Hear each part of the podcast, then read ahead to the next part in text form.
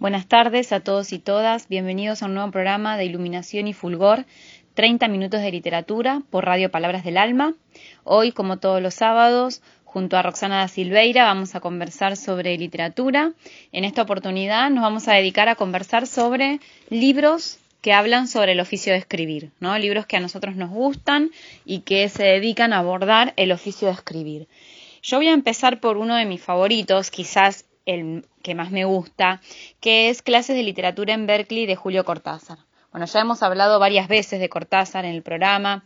Eh, creo que es un autor argentino que necesita nula o poca presentación. Bueno, sin embargo, les voy a recordar que, bueno, fue un, gran escritor, nacido accidentalmente porque su padre era diplomático en Bélgica, pero que a muy temprana edad a los cuatro años viene a, a vivir a Argentina, sus padres eran argentinos, se cría acá, pasa su infancia, su adolescencia y los primeros tiempos de su juventud en Argentina, dedicándose, bueno, a, estudia mm, literatura, se dedica a ser profesor, hasta que viaja a París gracias a una beca a comienzos de los 50 y eh, bueno, en París se dedica a hacer traducciones, a sobrevivir con distintos trabajos, con una situación económica bastante precaria, hasta que en el año 63 sale publicada su novela Rayuela, que lo ubica como mm, un protagonista central de lo que se llamó el boom latinoamericano, que fue ese fenómeno eh, de ventas, digamos, pero también como movimiento literario que implicó que en Europa se comenzara a leer y a traducir a los latinoamericanos. Los cuatro pilares del boom fueron Julio Cortázar, García Márquez, Carlos Fuentes y mm, Mario Vargallosa.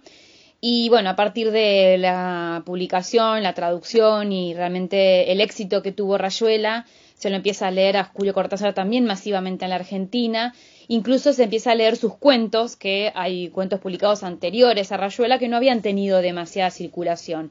El éxito de Rayuela permite también volver sobre su obra cuentística anterior y bueno, y luego la que vendrá después. Fue un autor muy, prolífico, muy prolífico eh, publicó eh, alrededor de, si no recuerdo mal el número, son 39 libros que él publica en vida. Luego también, después de su muerte, se han publicado numerosos libros que abordan su obra o que recogen conferencias que él ha dado, como es el caso del libro que les voy a hablar hoy están sus cartas, están, era alguien que escribía mucho, así que escribía muchas cartas, quiero decir, así que además de literatura, así que también se recopiló, se recopilaron sus cartas en cinco tomos. Em, hay tres tomos de su obra crítica donde se juntan textos sobre la literatura.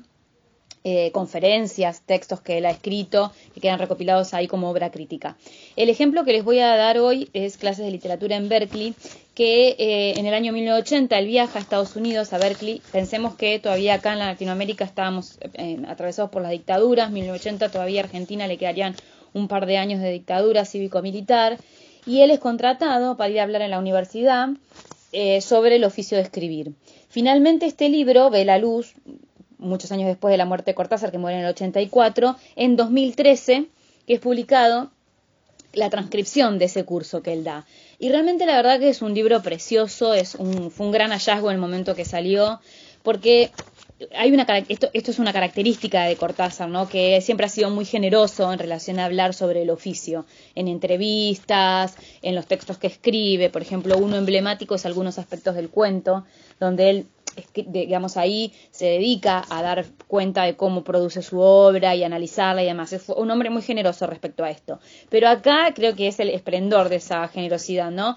Este es un, son ocho clases que él dio, que están transcriptas acá, los títulos de las clases son Los caminos de un escritor, El cuento fantástico 1, El tiempo, El cuento fantástico 2, La fatalidad, que acá me, detengo en esta primera parte, él hace un recorrido de lo que significó su propio camino como escritor, que todo el tiempo desde la humildad también que lo caracterizaba, hace hincapié en que este fue su recorrido propio, que va desde una posición más estética, ligada al lenguaje y a la producción literaria, hacia un compromiso histórico, también atravesados por los tiempos, hacia mediados de los 60, principios y mediados de los 60, hasta su muerte, que él termina ingresando a lo que él llama su periodo histórico, pasando en el medio por el periodo metafísico. A mí me gusta pensar esto como también eh, como cierta superposición, no es que él pasó de un periodo a otro, sino que su, el tramo final de su obra, donde lo vemos a, como él dice, pasó de ser un escritor latinoamericano a un, a un latinoamericano escritor, invirtiendo el orden de, esas,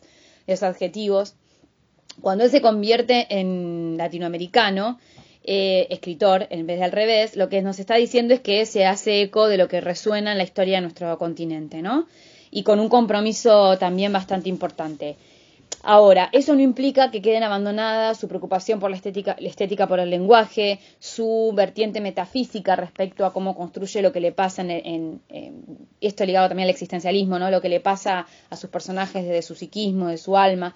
Bueno, creo que esas tres etapas se fueron superponiendo y realmente sus últimos libros de cuentos son extraordinarios porque reúnen todo esto y muchos abordan directamente la temática de lo que significó la dictadura, la desaparición de personas, la tortura, el exilio.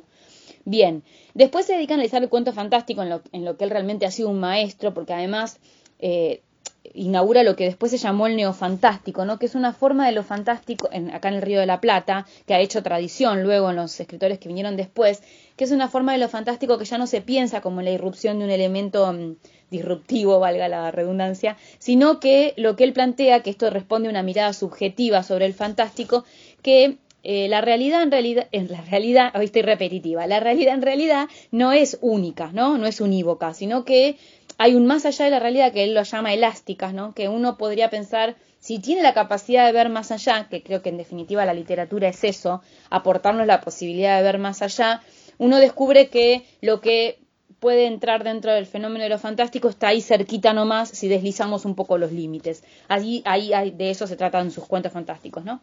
Después habla del cuento realista, de la musicalidad y el humor, de lo lúdico tan presente en su literatura y especialmente en Rayuela. Y luego al final va a hablar sobre Rayuela, el libro de Manuel, y Fantomas contra los vampiros multinacionales, que es un texto que él escribió, y también de erotismo y literatura. La verdad que es una joya de libro porque es como tener, ah, bueno, y como apéndice, perdón, que acá estoy revisando el índice, encontramos la literatura latinoamericana de nuestro tiempo, realidad y literatura, que es una gran discusión que sigue vigente, ¿no? Cómo se produce ese enlace de vida, realidad y literatura en la ficción histórica, pero también en las producciones de los autores contemporáneos. Y la verdad que es de una generosidad enorme, como les decía antes, y es como cuando uno lo lee, es como tener a, Cortázar hablándonos al oído, ¿no? Y enseñándonos el oficio. Entonces, se lo recomiendo a cualquiera que sea que le interese la literatura. Por supuesto, si les gusta la obra de Cortázar, todavía la recomendación es más enfática. Y si además nos interesa ir construyendo herramientas para poder nosotros convertirnos en escritores o para pulir el oficio de escribir, es un libro ineludible. Así que se los recomiendo, Clase de Literatura en Berkeley de Julio Cortázar. El que sigue es em, también un libro sobre las nociones del oficio de escribir, de hecho tiene ese subtítulo, se llama El taller, Nociones sobre el oficio de escribir, de Alejandra Lorenzich, a quien considero una de las mejores escritoras contemporáneas argentinas. Es una gran, gran cuentista y también una enorme novelista.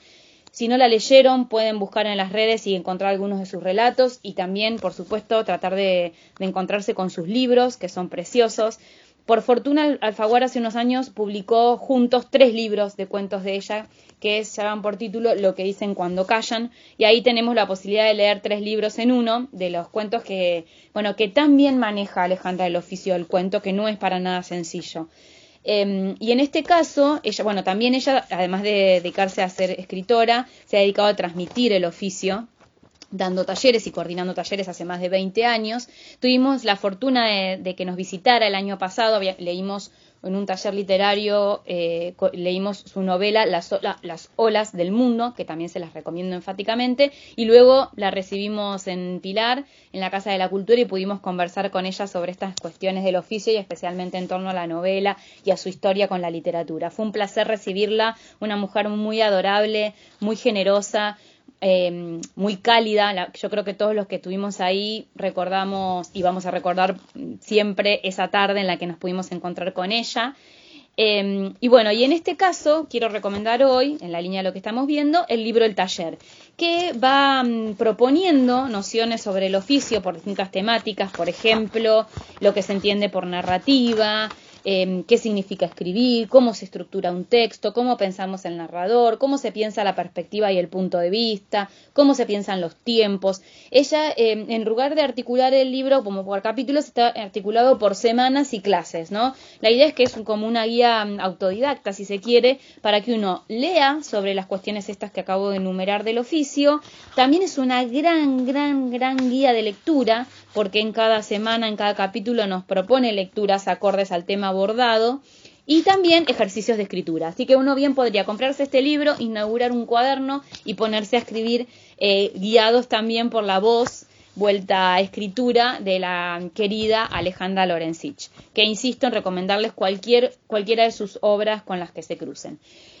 Por último, por hoy, les voy a recomendar, porque bueno, la verdad que junto con Ro decidimos este, este programa porque nos fascinan este tipo de libros, ¿no? Ella les va a hablar de otros, pero nos encantan estos libros cuando, donde encontramos como mm, la cocina del oficio, ¿no? Bueno, el, último que yo les voy a recomendar se llama Maestros de la Escritura, em, que es de Liliana Villanueva, y recopila, ella se, Liliana Villanueva eh, entrevistó a los grandes maestros de la escritura argentinos, y em, también gente que generalmente se dedica a coordinar talleres, ¿no? O sea, que también tiene este aspecto de transmisión del oficio. Son no solo escritores, sino escritores que han dedicado su vida a transmitir el oficio. Son, em, y las entrevistas que, organizó Liliana y que Liliana Villanueva y que también retoma em, textos de los autores, además de lo que cada autor les fue contando en esas entrevistas, retoma sus trabajos, es sumamente interesante. Los maestros que encontramos en este libro son Abelardo Castillo, Liliana Hecker, Eve Ugart, María Esther Giglio, Mario Lebrero, uruguayo, perdón, Alberto Laiseca, Alicia Steinberg y Leila Guerriero. Así que, eh, bueno, muy, muy recomendable también porque es lo, es lo mismo que sucede con los otros dos ejemplos que les traje hoy. Es sentir que cuando uno lee tiene la posibilidad de escuchar directamente y, y, con, este matiz que insisto, ¿no? que no me parece menor, eh, de generosidad de los autores de transmitir sus, propias, sus propios recorridos, su propia experiencia, para que a los que nos interesa aprender el oficio podamos, bueno, llegar un poco a, a descubrir eh, la técnica o los principios de la escritura que, que le fue funcionando a cada uno, que además son escritores que admiramos ¿no? y que, nos gusta su obra. También se desprenden lecturas de estas referencias, ¿no? inevitablemente. Así que se los recomiendo, eh, Maestros de la Escritura, de Liliana Villanueva, de Ediciones Godot. Seguramente si los interesa y lo googlean en las redes lo pueden conseguir. Bueno, eh, me despido por hoy, ya estoy cumpliendo mi tiempo, los dejo con Roxana Silveira. Roxana se va a ocupar de dos libros, uno de ellos Zona de Obras de Leila Guerriero, que acabo de nombrar también como entrevistada en Maestros de la Escritura, y ahí Leila Guerriero habla de que escuchar a Chabela Vargas la, ayuda a escribir. Así que, un poco como enlace a lo que vendrá, que escucharán de voz de Roxana, vamos a escuchar en el último trago Chabela Vargas. Hola, ¿cómo están? Bienvenidos a este segundo bloque de Iluminación y Fulgor. Les habla Roxana Silveira, como todos los sábados. Em, bueno, vamos a seguir con esta temática que elegimos para este programa, que es sobre libros em, que hablan de escribir, ¿no? De diferentes maneras, cada, autor o autora con su estilo, pero eh, al final del día de eso es de lo que hablan, ¿no? De escribir y de toda de toda la, experiencia que, eso implica. Así que bueno, vamos a arrancar con un libro que, es, eh, que lo tengo bastante fresquito, que lo leí este año. Eh, le tenía ganas hace un montón. Vieron que hay como una lista de libros que, que sabés que querés leer porque te van a gustar. Bueno, en general yo en esta lista siempre tengo libros que tienen que ver eh, con escribir porque es un... Es algo que me gusta, o sea, me gusta leer sobre los procesos creativos de los demás, Em, también me gusta conocer las historias que hay atrás, ¿no? De, este, en, algunos de los casos de, los libros de los que voy a hablar, de, autores ya consagrados, ¿no? Cómo, cómo llegan hasta ese lugar. Y bueno, nada, me, interesa mucho todo eso. Así que es un, es un, género de libro, si se quiere, no sé si existe tal género, eh, que, que, me gusta mucho. Así que bueno, arrancamos con Zona de Obras de Leila Guerriero, que como les decía, bueno, es un libro que tenía muchas ganas de leer y este año, en cuarentena, cuando arrancó, la plataforma Leamos, que es de, lectura, eh, digital, liberó, en realidad durante 15 días te podías anotar gratis y podías leer algún libro y bueno, yo aproveché y, leí este, Zona de Obras, y, dos más creo que leí. Hice como una maratón de lectura de 15 días aprovechando esta, esta como muestra gratis que te daba eh, Leamos, ¿no? Bueno, y ahora les voy a hablar particularmente de este libro. Bueno, Leila Guerriero eh, es una periodista argentina que nació en Junín en 1967.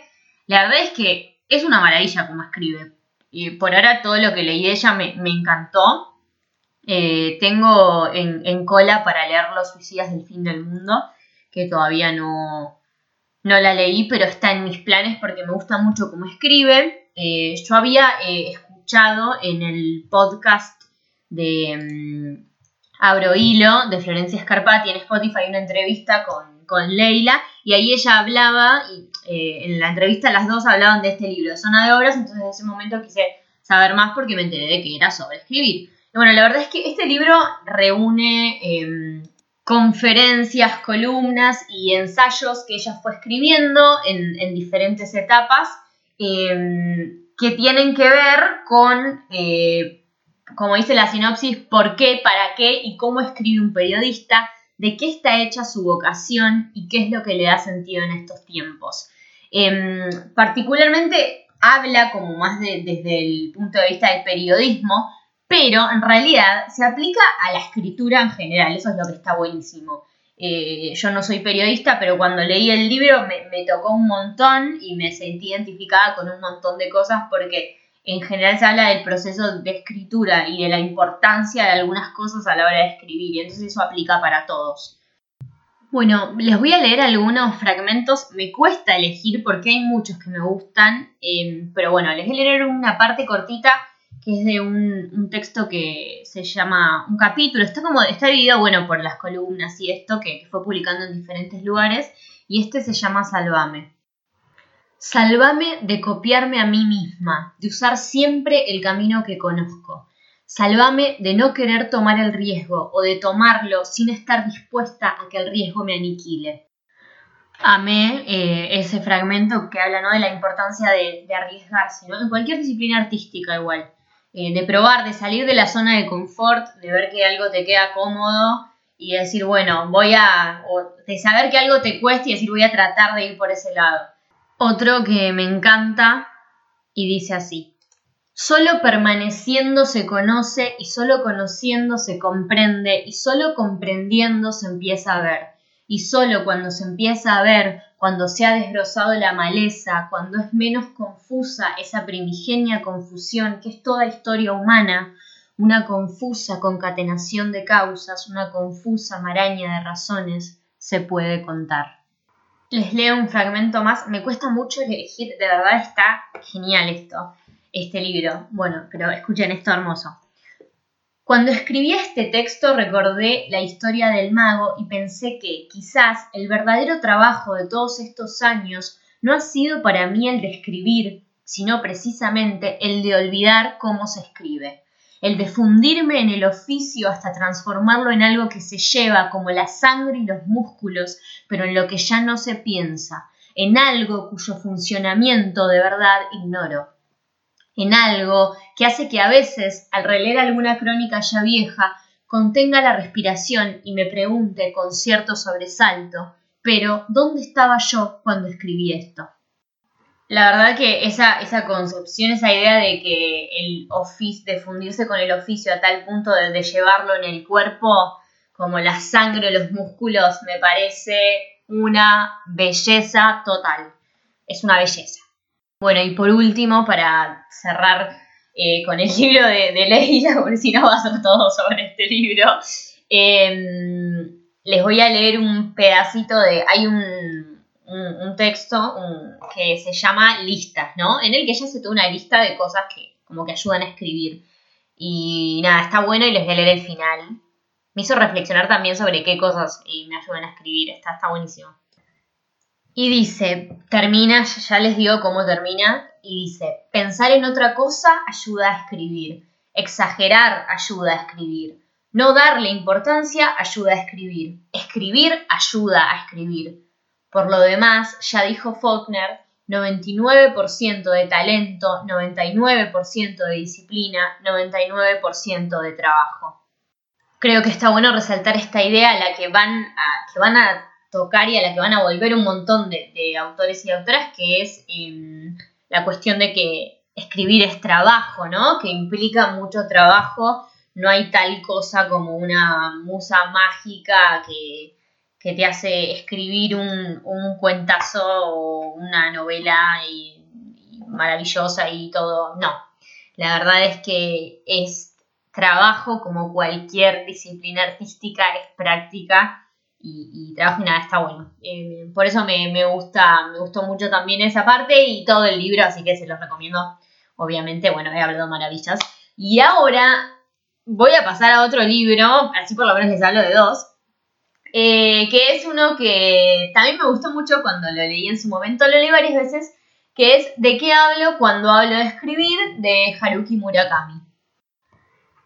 Este libro habla, lo que me gustó en su momento, como les decía antes, eh, es de estos libros que cuentan un poco la historia, ¿no? También eh, de, vida del escritor, cómo llegaron a escribir o su, primera novela, la novela que, representó un cambio en su, en su, carrera, así como mientras escribo de Stephen King, que habla de, de su vida. Este también cruza mm, un poco historias de la historia de vida de Murakami y me, gusta mucho porque también eh, da diferentes opiniones eh, sobre algunas cuestiones, ¿no? Por ejemplo, hay un capítulo en el que habla de los premios literarios, otro que habla de la originalidad, eh, después de que mm, de cómo, cómo escribir una novela larga, ¿no? Cómo enfrentarse con esa, con esa disciplina, con esa constancia que se necesita para hacerlo. Eh, también habla de la escuela, de, todo un poco, ¿no? Eh, y una de las cosas que más me gusta, que ahora se les voy a leer, em, que es que habla de la importancia de leer, ¿no? Que ya también es algo a lo que, de lo que van a hablar muchos y que siempre escuchamos, que es que para escribir hay que leer, o sea, es como, por ejemplo, voy a hacer un... Cuando querés coser, querés hacer un vestido, eh, no podés hacer el vestido sin la moldería. Bueno, es lo mismo, no podés. O sea, leer es la moldería, ¿no? Digamos, es, la base, la estructura. Así que bueno, y bueno, lo que les voy a leer es esto, que dice lo siguiente. En mi opinión, una de las cosas más importantes para alguien con intención de escribir es, de entrada, leer mucho. Lamento ofrecer un planteamiento tan convencional, pero la lectura constituye un entrenamiento que no puede faltar de ningún modo. La lógica es la misma que asegurar que para hacer una tortilla lo primero es romper el huevo. Especialmente mientras se es joven, habría que tener siempre un libro entre las manos. Cuantos más, mejor. Lo importante es leer todo cuanto uno pueda. Todo eso termina por decantarse y por transformarse en la fuerza básica imprescindible que le permite a alguien convertirse en escritor. Bueno, y otra de las cosas que, también nombra como cosas necesarias para escribir es eh, la observación, ¿no? Y dice lo siguiente. Deberíamos adquirir el hábito de observar en todos sus detalles los fenómenos y acontecimientos que tienen lugar delante de nuestros ojos cualquier cosa, por pequeña que sea, de lo que ocurre con las personas que le rodean a uno, reflexionar sobre ello. En resumen, la idea más importante de este capítulo es que todo aquel que aspira a escribir debería observar con atención a su alrededor. Por muy insignificante que pueda parecer algo, el mundo está plagado de piedras preciosas en bruto tan atractivas como misteriosas. Los escritores están dotados de vista suficiente para dar con esas piedras y encima no se puede obviar el hecho de que todo ese material es excepcional, es gratuito. Con la actitud adecuada se pueden recoger y seleccionar tantas de esas piedras preciosas en bruto como uno quiera. ¿Acaso existe otra profesión que ofrezca una oportunidad tan maravillosa como esta? Bueno, y ya no, voy a llegar a hablarles de otro libro porque me extendí con, con estos dos. Eh, creo que seguramente hagamos otro capítulo hablando de, estos libros porque también es algo que, nos gusta, nos gusta mucho y bueno, nada, me quedé corta. Así que bueno, gracias por estar del otro lado, gracias a Vicky, gracias a la radio y nos vemos el sábado que viene. Pueden buscarnos en, en Facebook como Roxana Silveira y Victoria Mora y en Instagram como Victoria Mora79 y Roxana Silveira. Eh, y, ah, y la página de Facebook de los talleres de Vicky, que da de sobre diferentes temas, em, es Talleres Literarios a través del espejo. Así que nada, eh, nos vemos el sábado que viene, les mando un beso enorme y espero que todas estas recomendaciones de libros sobre escribir eh, los hayan inspirado ¿no? A, leer y, y también a escribir si les gusta. Así que bueno, besos para todos y nos vemos el sábado que viene.